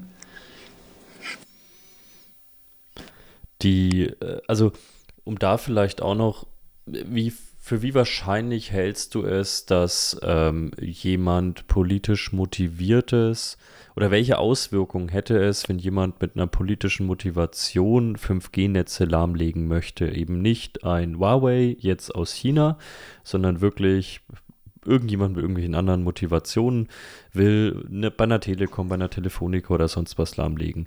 Wie weitgreifende Möglichkeiten, Angriffsfläche gäbe es überhaupt oder wären das eher deiner Meinung nach örtliche Auswirkungen, die man da herstellen könnte? Natürlich ist auch immer die Spannweite von bis wahrscheinlich riesig. Ähm, aber wie gut sind deiner Meinung nach diese Dinge dann überhaupt auch voneinander getrennt innerhalb der Provider, dass man sagen kann, örtlicher Einschlag hätte jetzt nicht für ganz Deutschland eine riesige Auswirkung? Oder gibt es da keine belastbaren ähm, Daten zu? Ich glaube, es gibt keine belastbaren Daten, zumindest jetzt keine, keine Statistik, die irgendwie zeigt, wie viele, wie viele Netze in den letzten Jahren äh, politisch ähm, motiviert äh, zerstört wurden. Aber das alleine ist ja schon die interessante Statistik. Das ist nämlich nicht passiert, obwohl es so schwierig nicht wäre. Also in unseren Red Team-Übungen, da sind irgendwie vier Leute sechs Wochen unterwegs und dann, dann haben, wir, haben wir so ein Netz gehackt. Ne? Also die gleichen Ressourcen sind bei Geheimdiensten selbstverständlich vorhanden. Ähm, aber also man kann sich durchaus vorstellen, dass, dass man auch, auch ähm, ideologische äh, motivierte Gruppen irgendwie in die Lage bringt, das machen zu können. Und das ist bisher nie passiert. Und irgendwie warten alle drauf. Spätestens ähm, seit die äh, seit sie Mark Ellsbergs sehr gutes Buch Blackout gelesen haben, ja, was ja wirklich, also mhm. wahnsinnig gut, ja, ähm, wo, wo er beschreibt, ähm, wie ja. im Grunde innerhalb von 72 Stunden von Stromausfall bis Anarchie, ja, eine, eine logische Abfolge ähm, von Ereignissen passiert, die man gar nicht mehr aufhalten kann, ähm, bis du dann irgendwann Atomkraftwerke explodieren, irgendwie eine Woche später. Ähm, und in seinem Buch das, der, der, der Pferdefuß, fand ich, kam dann ganz am Ende, wo, wo rauskam, weshalb die, die, Mobil, äh, die, die in dem Fall die Stromnetze, nicht Mobilfunknetze, äh, lahmgelegt wurden. Ähm, das war nämlich ein Hackerangriff, also das war vorher schon ein bisschen klar im Buch, aber ein Hackerangriff von einer Gruppe, die uns im Grunde in die Steinzeit zurückholen ähm, wollte. Ja? Und die spätestens haben wir jetzt in der Realität noch nicht gesehen. Also ähm, die, die, die, also, ja, also dass es nie passiert ist, gibt mir Hoffnung in die Menschheit, aber man sollte sich, glaube ich, von, von vergangenen Statistiken nicht fürs Risikoprofil der Zukunft zu viel, zu viel abschauen. Also wenn es irgendwann mal wieder so eine Weltsituation äh, gibt wie, was war das, 2003, wo dann plötzlich eine Form des Terrorismus ähm, viel aktiver war äh, als, als vorher, ja, ähm, dann, dann wäre es diesmal, glaube ich, Hacking. Ja? Dass das jetzt in den letzten 20 Jahren nicht passiert ist, ja, ähm, Daumen drücken, dass es, dass es weiter so bleibt. Ja?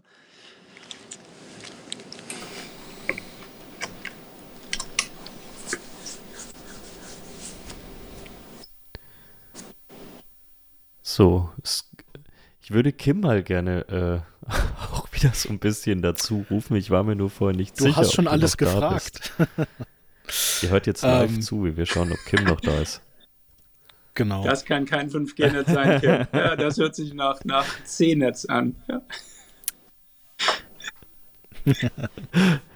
Und nicht mal in Deutschland, aber gut, so ist es.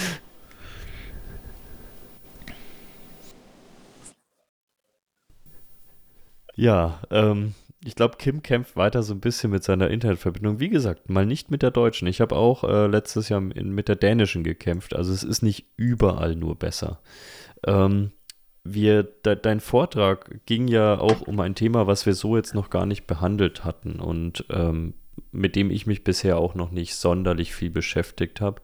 Ich habe tatsächlich auch einen Telco-Hintergrund, aber der ist, der liegt sehr weit zurück und war noch ganz anders. Äh, der liegt 13 Jahre zurück und da habe ich teilweise sogenannte Eselmessungen noch durchgeführt, also wirklich vom Verteilerschrank bis zum Hauptverteiler und da musste man sich wirklich noch bei Schneeregen irgendwie anlöten an so einen Schrank und dann die Frequenz messen und eigentlich für den DSL-Ausbau, das heißt, da waren wirklich noch ganz andere Dinge teilweise da.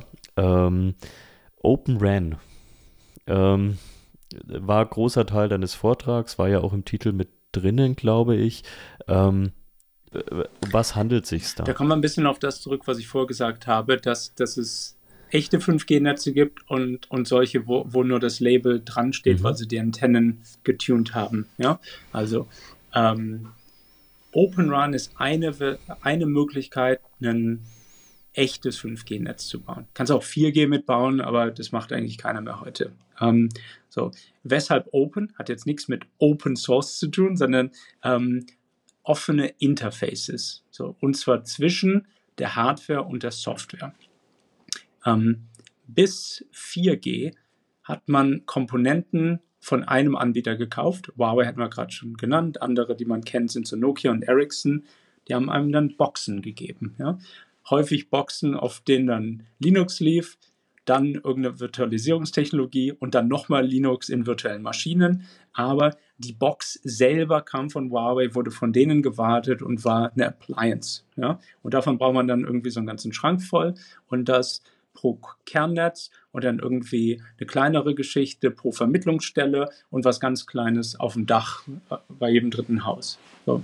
Ähm, das führt jetzt dazu, dass du den, den Firmen, also Nokia sagen wir mal, zwei Dinge abverlangst, dass sie sehr gut sind, ähm, Hardware zu bauen und zu betreiben und sehr gut sind, Software zu, zu ähm, bauen und, und ähm, aktiv zu warten.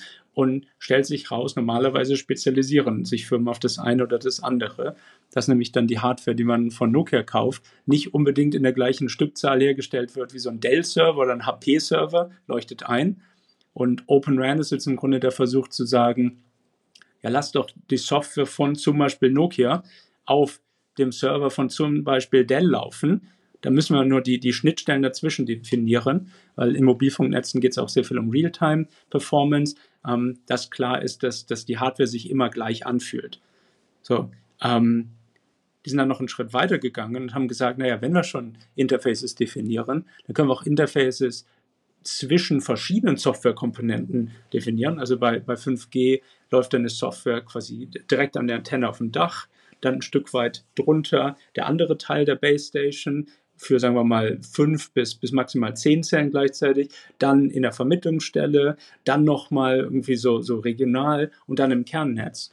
Und 5G ähm, und und Open Run noch mal einen Schritt weiter, hat die ganzen Interfaces zwischen diesen Komponenten definiert, so dass man jetzt in der Theorie irgendwie ähm, Nokia auf dem Dach haben kann, dann Ericsson in der Vermittlungsstelle, dann wieder Nokia, dann mal was selbstgeschriebenes und dass man im Grunde zu jeder Komponente einfach schauen kann, ähm, wer am Markt ist hier gerade der Technologieführer oder den günstigsten Preis und so ein bisschen Mix and Match machen kann, dass man vielleicht auch Multisourcing-Strategie, wir gerade gesagt, man will da normal so einen Backup-Plan haben, dass man zum Beispiel Huawei innerhalb von drei Wochen loswerden kann. Ja, das wäre es natürlich gut, wenn du schon mal einen anderen Betreiber auf, auf der anderen Hälfte deiner Zellen betreibst und dann einfach per Software-Update aus einer Huawei-Zelle eine Nokia-Zelle machen könntest. So, all das ist paketiert in dieses Open RAN ist viel kritisiert worden, weil die Leute natürlich sagen, oh, ähm, ihr, ihr, habt ja die Interfaces spezifiziert, aber viele Security ähm, Vorkehrungen, selbst irgendwie Verschlüsselung,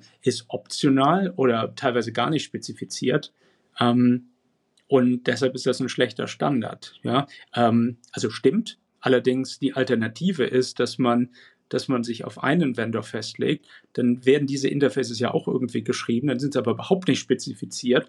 Ähm, und ob die jetzt unbedingt ähm, nach, nach, nach ähm, ja, dem, dem State of the Art gesichert sind, ähm, das steht erstmal in den Sternen und lässt sich relativ schwierig testen, weil man halt gegen unbekannt testet und erstmal reverse engineeren muss. Also Open RAN, ich bin da ambivalent. Ich denke, jeden Standard kann man gut und schlecht implementieren, mhm. aber überhaupt mal einen Standard zu haben, ist ein Schritt nach vorne.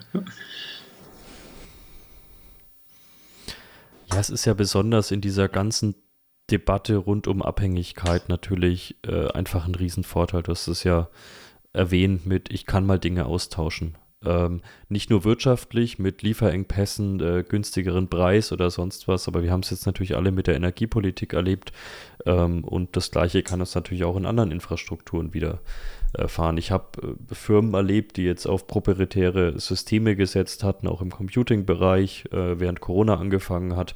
Ja, die hatten halt massive Probleme, da irgendwas nachzustecken.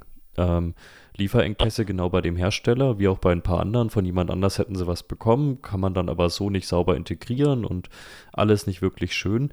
Und deswegen ist das natürlich ein massives Thema. Ähm, und ich finde eine Technologieoffenheit an sich immer erstmal begrüßenswert. Immer. Aber ich glaube, wir sehen auch sicherheitstechnisch ja genau das Gleiche. Also natürlich ist es teilweise auch jetzt mal so im privaten Umfeld gesprochen toll, was ich unter Android machen kann. Ich finde es auch teilweise toll, was äh, Leute immer noch mit, mit Linux-Systemen machen, teilweise also auch wirklich im herkömmlichen IT-Betrieb. Aber ich merke halt teilweise auch, ähm, dass ganz viele Möglichkeiten auch nicht immer dazu führen, ja. dass diese Dinge richtig eingesetzt werden. Also dieses typische, ich weiß noch von früher, ich drehe mal kurz was ab für einen Test. Das sind dann die Dinge, die nie wieder angedreht werden. Also wie oft wir irgendwelche Malware Security Policies finden, ne, die komplett abgedreht sind, bei denen neuartige äh, Checks wirklich komplett abgedreht sind. Und da fragt man die Leute, wie konnten das passieren? Genau deswegen kamen die Sachen bei euch rein. Die wären wahrscheinlich abgewehrt worden. Ja, haben wir wahrscheinlich mal für einen Test abgedreht. Aber macht dann halt nie wieder jemand an. Und deswegen ist es ja wahrscheinlich so wichtig, dass seriös dann mit diesen Standards umgegangen wird. Die Frage ist jetzt, wie schaffen wir das, dass seriös damit umgegangen wird? Äh, muss es mehr Vorgaben vom Gesetzgeber geben? Wenn ja, wie und wer muss die überprüfen? Das ist ja auch ganz oft das Problem. Dann hat man da einen zahnlosen Tiger mit irgendeiner Gesetzgebung, hat entweder niemanden, der es überprüft, oder die Prüfer sind. Ja, also ich, ich will jetzt zum Beispiel gar nichts gegen Kritis oder so weiter sagen. Wir hatten ja hier auch den Manuel Artuk schon zweimal mit dabei was immer eine große Freude ist. Ich habe mittlerweile bei Unternehmen, Behörden und sonstigen sehr tolle Kritis-Audits miterlebt, wo wirklich sehr kritisch auf Dinge geschaut wurde, ähm, auch wirklich hinterfragt wurde und nicht mit, habt ihr Control A und B umgesetzt? Ja, gut, dann mache ich mal meinen Haken dahinter und dann gehen wir Schnitzel essen heute Mittag. Ähm, also wo wirklich die Sachen ausgearbeitet wurden. Ich habe aber leider auch schon wieder Audits erlebt, in denen es anders lief. Und natürlich ist Kritis jetzt erstmal zum Glück kein Stempel und so weiter. Es gibt auch Nachweispflichten, aber es fängt schon wieder so ein bisschen an, mir Sorgen zu machen, weil natürlich die, die das auditieren sollen und überprüfen sollen, entweder A überfordert sind oder B nicht also das Wissen haben. Also ich persönlich bin kein großer Fan von, von Regulierung, einfach weil ich, weil ich bisher sehr selten ähm, sinnvolle Cyberregulierung gesehen habe, die, die wirklich mhm. greift. Ähm, Allerdings eine der ganz, ganz wenigen Ausnahmen, die ich kenne, und das global, also wir, wir helfen ja wirklich Firmen in 40 verschiedenen Ländern, kommt zufällig aus Deutschland und ist zufällig ähm, für, für, für 5G. Ja? Ähm, aber vielleicht gebe ich euch erstmal ein Beispiel von einer schlechten Regulierung, um dann im Kontrast zu sehen, ähm, wie es auch gut geht. Ja? Ähm, wobei gar nicht mal eine Regulierung. Das BSI, ja, Be beide Beispiele, gut und schlecht, kommen beide aus dem BSI, kennt man ja, ne? Bundesamt für Sicherheit in der Informationstechnik. Das BSI hat letztes Jahr oder fast schon vor anderthalb Jahren ähm, eine Studie rausgegeben, Open RAN Sicherheit. Ja? War irgendwie so eine 50-seitige Studie gefühlt, wo ein Grund nach dem anderen aufgelistet wurde, ähm, was, der, was diese Open RAN Standards alles nicht spezifiziert haben und also Sicherheitsleute, wir denken ja alle so, wenn es nicht spezifiziert ist, dann wird es halt falsch gemacht. Ja, also fair point. Ja. Ähm, aber die Studie kam halt komplett im luftleeren Raum und hat nicht die Frage gestellt, was ist denn die Alternative? Wie machen es denn die nicht-Open RAN-Hersteller? Ja? Sind die plötzlich komplett sicher? Haben die alles gemacht? Nee, die Studie hat halt nur gefragt, kann man Open RAN noch besser machen? Und dadurch hat im Grunde die Bundesregierung ähm, ja, marktverzerrend eingegriffen, dass sie, dass sie eine Technik schlecht redet und, und zu den Alternativen schweigt. Die gleiche Bundesregierung im gleichen Jahr hat aber auch, und das ist jetzt das Positivbeispiel, zum ersten Mal, dass ich weiß, äh, festgelegt, dass Komponenten der kritischen Infrastruktur durch ein Pentesting Lab gehen müssen. Ja? Also nicht Zertifizierung im klassischen Sinne, ähm, nicht so was, was man bei den Smartcards und so weiter macht, dass man das irgendwie beim, beim TÜV Rheinland anmeldet und die dann da ähm, äh, mehrere Wochen mit Lasern drauf schießen, um da Falls zu injecten, sondern wirklich klassisches Pentesting, also IT-Kram. So, das aber dann nicht auf irgendwie eine, einen einzelnen Smartcard-Chip, sondern auf alle kritischen Komponenten aller deutschen 5G-Netzwerke. So, und da haben die Betreiber jetzt irgendwie drei Jahre Zeit, sich da zum Pentesting anzumelden und das durchführen zu lassen. Das, das führt dann das BSI durch, ja, wahrscheinlich irgendwie im Unterauftrag, also so ganz ist es noch nicht entschieden. Ja, und dann, dann kriegt man gesagt, was man da jetzt fixen muss. Also, ähm, ja, Chapeau. Also, so macht Sinn. Statt die Leute vorzuverurteilen, zeigt doch mal, was ihr gebaut habt. Nee, ist nicht gut genug. Probiert nochmal, nochmal, nochmal. Okay, jetzt ist es akzeptabel. So machen wir es ja auch. Also ähm, Pentesting, Red Teaming, diese ganzen ähm, praktischen Hacking-Übungen, die helfen den Leuten ja wirklich den Kriminellen, also den potenziellen Kriminellen, schon mal zu spüren und sich darauf vorzubereiten. Ja? Irgendeine Zertifizierung oder irgendeine eine, eine generische Studie schafft das nicht. Ne? Da hätte ich tatsächlich noch mal eine Frage. Jetzt steige ich noch mal ein bisschen ein.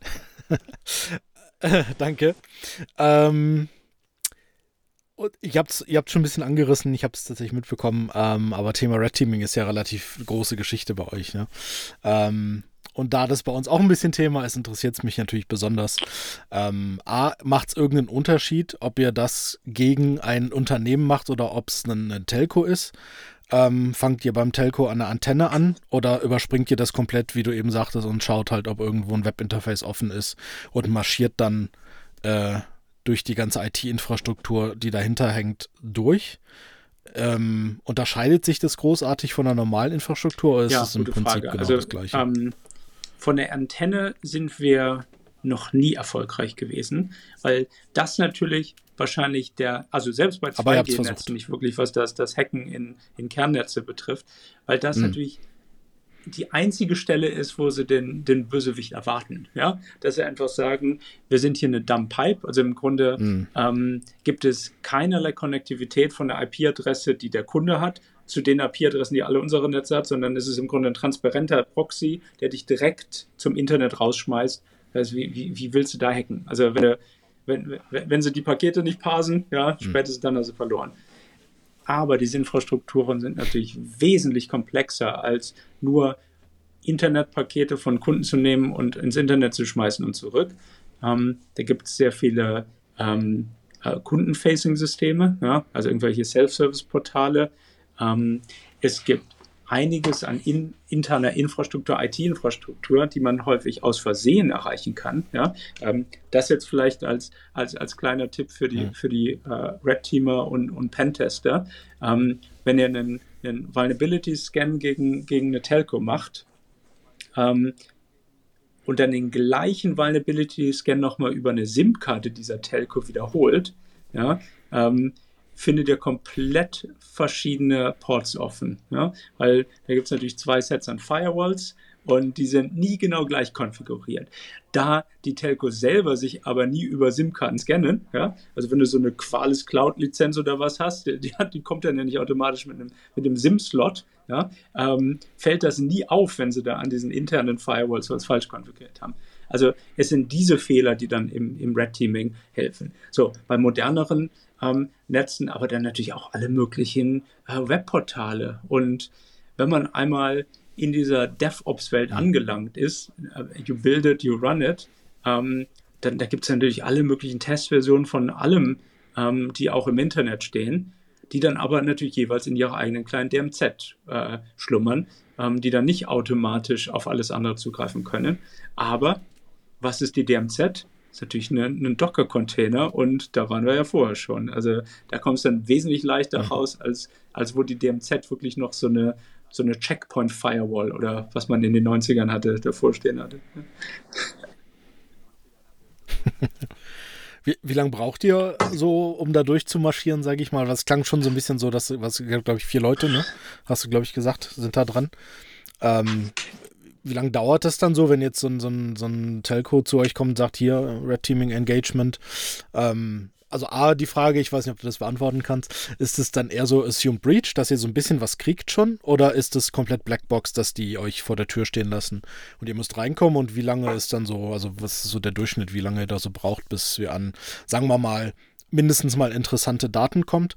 Oder ging das teilweise auch schon so weit, dass ihr gesagt habt, okay, das komplette Netz ist ähm, jetzt kompromittiert? Durchaus auch, auch ähm, voller, volle Kompromittierung, allerdings nicht garantiert. Ne? Also ähm, mhm. jedes Red Team bei uns ähm, folgt leicht anderen Regeln, einfach weil äh, wir natürlich auch die gleichen Kunden immer wieder testen und die, die immer mal wieder eine leicht andere Perspektive haben möchten. Mhm.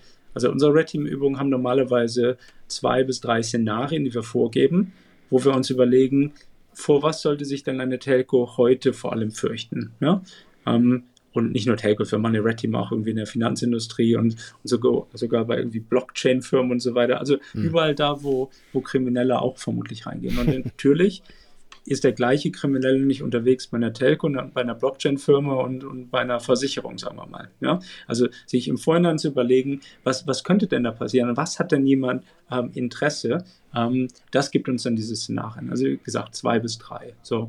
Und dann geben wir uns normalerweise sechs Wochen Zeit und schauen, ob diese Szenarien erreichbar sind. Und also wir erreichen schon die Mehrheit der Szenarien, aber also über so ein Jahr vielleicht irgendwie 60 bis 70 Prozent der Szenarien. Also es gibt durchaus auch Fälle, wo wir sagen, ja, ihr habt jetzt einen, einen Red Forest ähm, etabliert um euer, euer ähm, Active Directory herum, wie wir ja letztes Jahr vorgeschlagen hatten. Da sind wir jetzt nicht mehr reingekommen. Dafür haben wir die anderen zwei auf der Liste aber immer noch erreicht oder mhm. die neun auf der Liste, wie auch immer. So.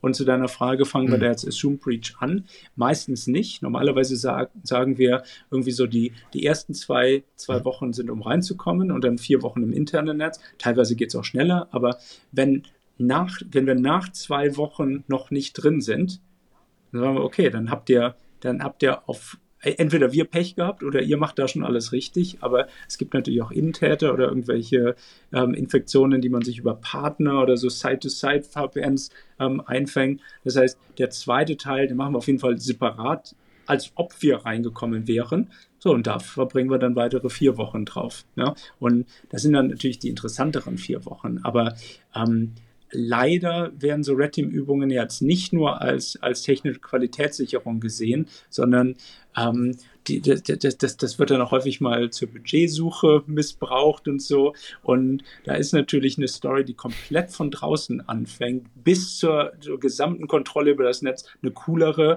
als, als irgendwie die Fußnote, ja, und wir haben den Hackern hier einen Windows-Laptop gegeben, um anfangen zu können. Ja, also Assume Breach ist genauso mhm. wichtig für die technische Evolution und kannst im Grunde zwei Wochen, also 30 Prozent des Budgets sparen, aber die Story, die nachher rauskommt, ist nicht mehr so überzeugend. Ne?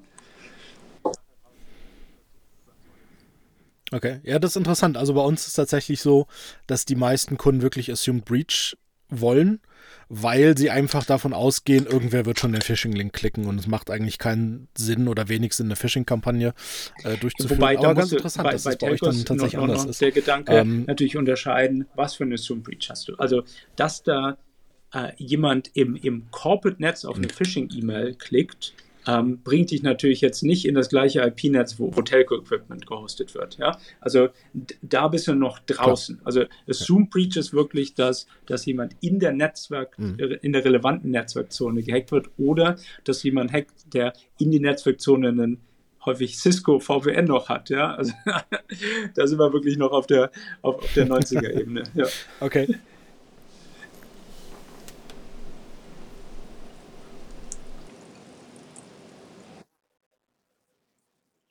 Ja, äh, Kim ist schon wieder eingefroren. Ähm, also erstmal, wenn, falls du das hörst, Kim, äh, danke dafür. Das Schneiden wird tatsächlich ähm, relativ kompliziert, weil ich von dir jetzt neun Audiospuren habe, die ich irgendwie anordnen muss an den richtigen Stellen. Aber das wird schon irgendwie funktionieren. Ähm, ja, ich, ich glaube, das, das war tatsächlich dieses ganze Thema Red Teaming auch ein ganz schönes Thema für den Schluss. Ich glaube, wir hätten noch 100 andere Themen, über die man reden könnte, aber äh, das heißt ja hoffentlich nicht, dass es äh, ein letztes Mal war. Äh, du wirst ja sicherlich auch in Zukunft irgendwann mal wieder ein, auf irgendeinem CCC oder so mal wieder einen sehr schönen Vortrag wahrscheinlich halten ähm, und vielleicht auch mal wieder so ein Hobbyprojekt haben. Wie gesagt, ich fand damals dieses Flugprojekt sehr, sehr schön und ich bin schockiert, wie viel davon immer noch funktioniert. Ähm, und probiere da immer noch rum. Und wie gesagt, werde in nächster Zeit auch wieder hier und da mal wieder länger fliegen und werde mal wieder die Boardingpässe einsammeln, die in den Taschen vorne in den Sitzen stecken. Das ist bis heute sehr interessant und ich finde es lustig, wie wenig da bis heute gemacht wird. Aber gut, ganz anderes Thema. Äh, ich bedanke mich schon mal auch stellvertretend für Kim, ähm, den es jetzt komplett wieder rausgeworfen hat. Ähm, ja, ich, ich hoffe auch du hattest deinen Spaß. Äh, wir haben natürlich jetzt erstmal primär von dir Wissen abgesaugt. Ähm, ich denke, den Hörern wird sehr, sehr gut gefallen haben. Ähm, und ja, wenn jetzt irgendwie in den nächsten acht oder neun Tagen äh, irgendwie die komplette kritische Infrastruktur in Deutschland in Sachen 5G heruntergenommen äh, wurde, wir, wir haben acht Tage ungefähr vor Veröffentlichung aufgenommen. Das heißt, ja, wir informieren uns über die aktuelle Lage, aber es war davor. äh, hoffen wir einfach mal nicht, dass es so ist. Ähm, aber ja, auch für mich sehr viel Neues nochmal. Ähm, ich bin ja in Sachen 5G auch eher banausischer Nutzer äh, und freue mich, wenn 5G oben steht. Und wie du schon gesagt hast, selbst wenn es vielleicht nicht natives 5G ist, solange es einigermaßen schnell ist und ich ähm, nicht im Hotel WLAN arbeiten muss, ähm, ist das schon mal was. Und ich finde schon mal grundsätzlich erstmal positiv, äh, dass auch du uns nochmal bestätigt hast, dass der Standard an sich schon mal sehr gut aussieht dass die Probleme natürlich dahinter weitergehen. Ähm, aber wenigstens ja, haben wir schon mal Fall. eine Seite und, Also super, super, spannende Diskussion. Dank dir, Robert, und, und den Kim natürlich auch. Ähm, ganz, ganz wichtig, glaube ich, vielleicht nochmal zum Schluss ist zu betonen, dass ähm, wir als Security-Leute natürlich jetzt die Entscheidungen nicht machen. Also ob da jetzt 5G und wie und ob da jetzt Open RAN und wie hm. eingesetzt wird, insoweit. Ähm, für mich wird weniger und weniger relevant, die Frage zu stellen, wie sicher ist was, sondern wie können wir mit den Unsicherheiten leben, die uns aus, aus anderen Technologieentwicklungen immer und immer wieder eingebrockt werden. Und wenn wir zum Beispiel uns Open RAN anschauen, das kann man jetzt kritisieren, wie mhm. man will, oder wie ich da eher neutral sein, aber angeblich ist es wesentlich günstiger zu betreiben. So, und wenn eine Firma Geld sparen kann, dann wird sie Geld sparen. Da ist es völlig mhm. egal, was was die Security-Abteilung sagt, was im Sinne von das verhindern wollen. Wir müssen damit leben können und wir müssen uns jetzt Gedanken darüber machen, wie wir mit den vielleicht dadurch eingeschleppten Unsicherheiten umgehen. Ja? Und ich glaube, das hält es auch interessant. Also wir wollen ja. ja auch nicht fertig werden. Es wäre doch langweilig, wenn wir jetzt so eine Technik ein, einführen und es einfach mal sicher wäre. Was, was würden wir denn dann machen? Also ich, ich liebe diesen Job und ich liebe Telco im Speziellen, ja. weil es immer ein, ein schöner Sandkasten ist, um zu sehen, was andere Industrien viel chaotischer und viel langsamer ähm, auch machen. Ja, und wenn es euch auch so geht, ja, schaut euch mal ähm, Telco Security an über die Jahre. Ähm, da lässt sich noch einiges draus lernen. Ja, und wie gesagt, du hast auch da wieder was Wichtiges angesprochen, was wir auch immer versuchen zumindest zu empfehlen. Es gibt auch mal Dinge, die muss man verhindern. Äh, vielleicht als Security Officer, als Security Einheit oder wie auch immer. Also es gibt abstruse Dinge, wo man wirklich sagen muss, nee, das nun wirklich nicht. Äh, ich erinnere da immer wieder an die Anfrage äh, bei einem Kunden eines anderen Dienstleisters, der ähm, über, ein, über eine Teamviewer-Verbindung auf der Produktionsanlage Quellcode äh, kompilieren wollte äh, und gesagt hat, er sieht das Problem nicht. Ähm, da, da gibt es dann schon irgendwann Fälle, wo man mal sagen kann, ja gut, dann, dann halt nicht. Aber ich glaube, wir sollten nicht der ewige Verhinderer sein. Ähm, es gibt Dinge, über die kann man sich auch mal im Stillen ärgern und vielleicht auch mal im Lauten ärgern und seine Kritik äußern und seine Bedenken äußern. Ähm, aber unser Job ist es eben auch, Dinge zu einem gewollten und okayen Grad sicher zu machen. Und ähm, ich glaube, wie du schon richtig sagst, sonst wäre es ja auch langweilig. Und all die, die sich jeden Tag ärgern mit, äh, der hat wieder irgendwas gemacht, so, euch wäre doch langweilig, wenn nicht irgendein User mal wieder dann doch auf den Phishing-Link klicken würde. Also, ich kenne ein paar Leute, die ich erst, ich habe neulich einen und das ist auch ein Zuhörer hier, äh, der wieder drüber gemeckert hat. Da habe ich gesagt, also so ein bisschen ernährst du dich davon auch.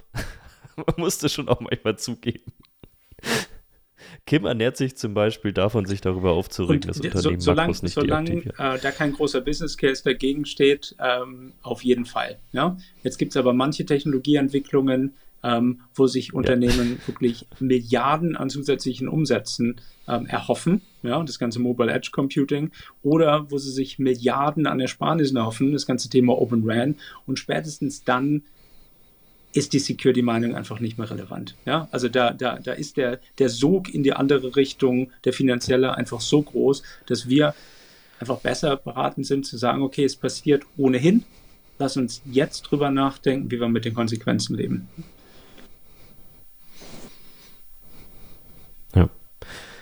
Ja, Kim ist wieder da. Ich weiß nicht, wie weit. Ich habe mich schon in deine Richtung im Stillen beschwert, dass ich diese Folge zusammensetzen muss, wie kleine Mosaiksteinchen auf deiner Tonspur. Ja, aber es ist wahrscheinlich ähm, die erste Folge, die ich mir anhören werde, weil ich die Hälfte verpasst habe. Die wirst du dir anhören müssen. Ich überlege sogar, dass, äh, dass, äh, dass du diese Teilchen zusammensetzen musst, aber das besprechen wir noch. Ähm, da schauert es mir so ein bisschen davor. Aber wir hatten uns gerade eigentlich schon verabschiedet. Wir hatten uns auch schon bei dir bedankt, beziehungsweise Carsten hatte sich im Echten bei, dir, bei dir bedankt, ich im Sarkastischen. Ähm, ja, ich sag nochmal an alle Beteiligten vielen Dank.